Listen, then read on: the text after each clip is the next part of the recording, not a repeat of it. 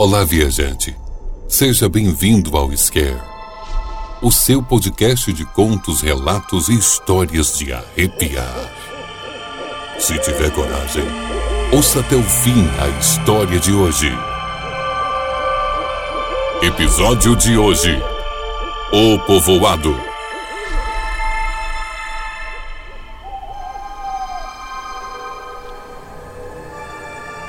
Cuide bem das pessoas que você ama. Fique em casa. E aproveite esse tempo para conhecer outras histórias aqui do nosso canal Scare. Fique ligado na história de hoje e obrigado por acompanhar o nosso canal.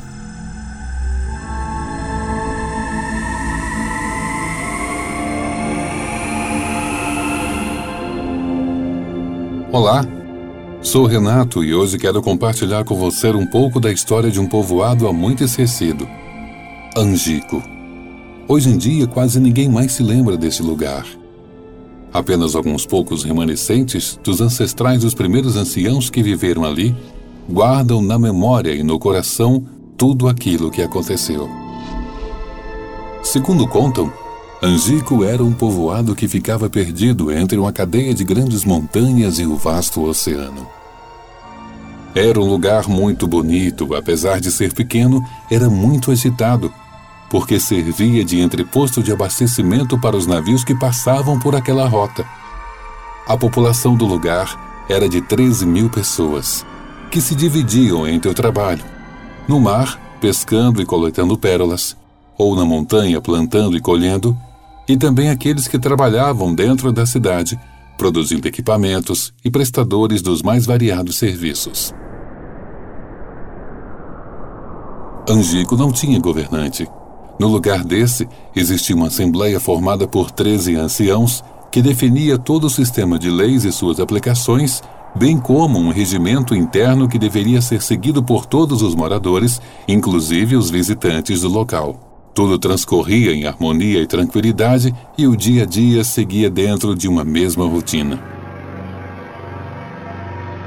Certo dia, junto com um dos tantos navios que passavam por lá, veio além de carga uma doença terrível que assolou a maior parte dos moradores e ninguém conhecia uma possível cura para ela.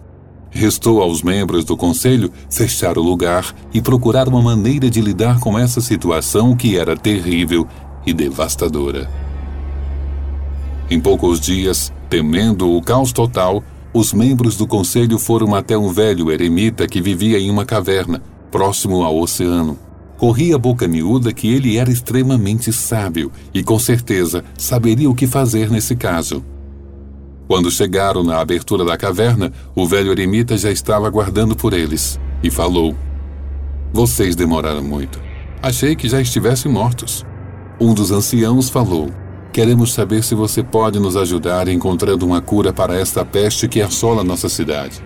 O eremita respondeu que o problema da cidade não era a peste, e sim o comportamento egoísta e a avareza que tomava conta do lugar. E esse sim era o verdadeiro mal que consumia quase todos os que ali viviam. Vocês são comensais da morte, continuou o eremita, fazendo leis que não cumprem estabelecem impostos que não pagam, sobrecarregam o povo com o trabalho que vocês não realizam. Seus filhos são mal educados, mimados e não possuem limites. Suas filhas e esposas são imorais. Tudo que vocês tocam corrompem. Não, para vocês não haverá cura. A morte será sua sentença e logo ela será cumprida. Somente aqueles que são honestos e sinceros sobreviverão. E dizendo isso, voltou para dentro de sua caverna, deixando os anciãos proferindo xingamentos e dizendo obscenidades contra o velho eremita. Sem conseguir a ajuda do velho sábio, começaram a procurar por outra solução e encontraram uma velha bruxa que habitava no fundo de uma negra floresta.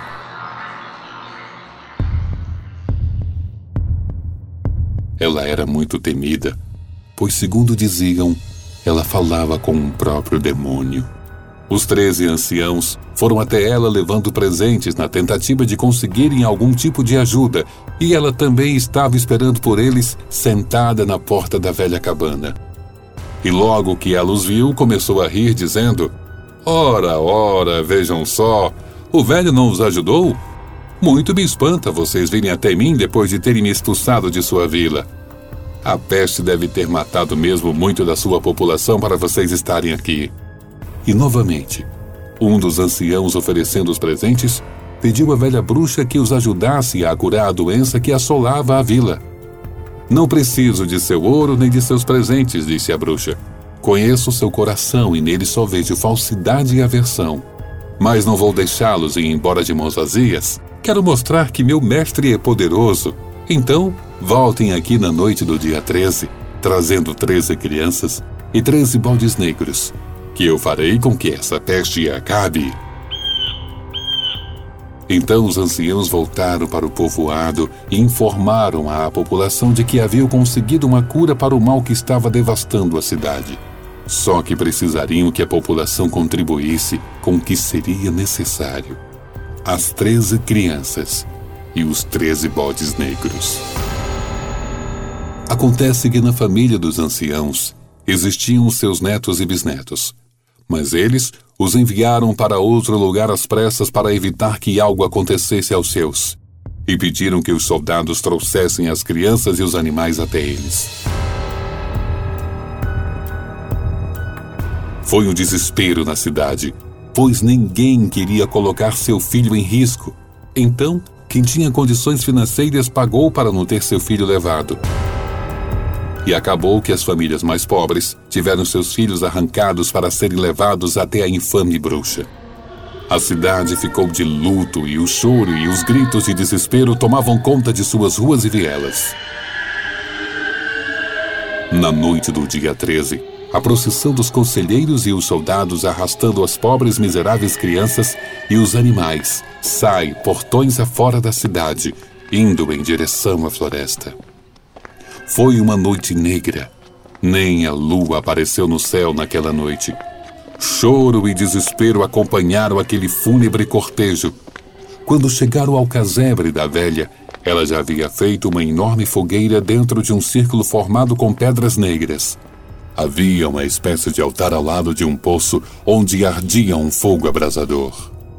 Velas negras estavam ao redor do altar e vários pentagramas foram espalhados em torno do círculo. A um sinal da velha bruxa, todas as crianças ficaram mudas e com os olhos vazios.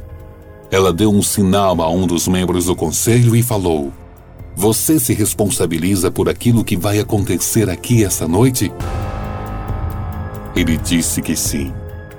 Ela então perguntou a todos se estavam dispostos a pagarem o preço pelo que seria feito ali. E Todos concordaram. Então ela fez uma invocação e o fogo ficou com labaredas imensas e vermelhas. Fez um sinal, e cada um dos anciãos levou uma criança e um bode para dentro daquele círculo, e a bruxa, habilmente pegando uma daga curva, prosseguiu com uma invocação e foi em cada animal. E com um golpe certeiro cortou a garganta de cada um dos bodes, jogando o cadáver dentro do fosso onde o fogo ardia, e as labaredas foram se tornando mais e mais vermelhas. Depois, pegou as crianças e fez a mesma coisa. Com um golpe certeiro, cortou a garganta de cada uma delas e jogou-as no mesmo fosso de fogo. Então, uma forma saiu de dentro das labaredas e foi até onde estavam os anciãos e tocou na fronte de cada um deles.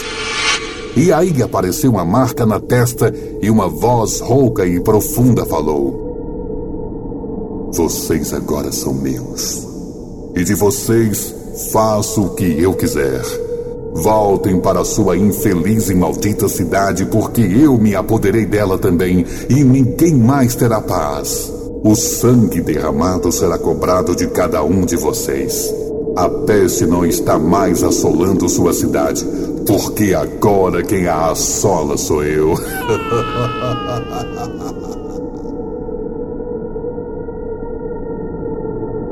assim a peste foi varrida da cidade, mas junto com ela foram varridas todas as almas que habitavam aquele lugar. E dessa forma, Angico morreu. Mas dizem que se você tiver muita coragem e quiser ouvir, é só ir lá nas noites em que não há lua. Ainda você vai poder ouvir o choro e o lamento de muitas vozes que clamam misericórdia e o perdão de seus erros. Eu, se fosse você, não passaria nem perto. Vai que o fogo ainda está aceso.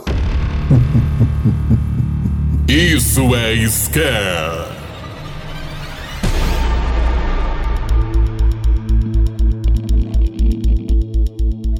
Se você gostou desse conteúdo, deixe seus comentários no Instagram, canal.scare. Em breve, iremos selecionar alguns comentários e podemos fazer a leitura deles em um episódio futuro. Obrigado por sua participação.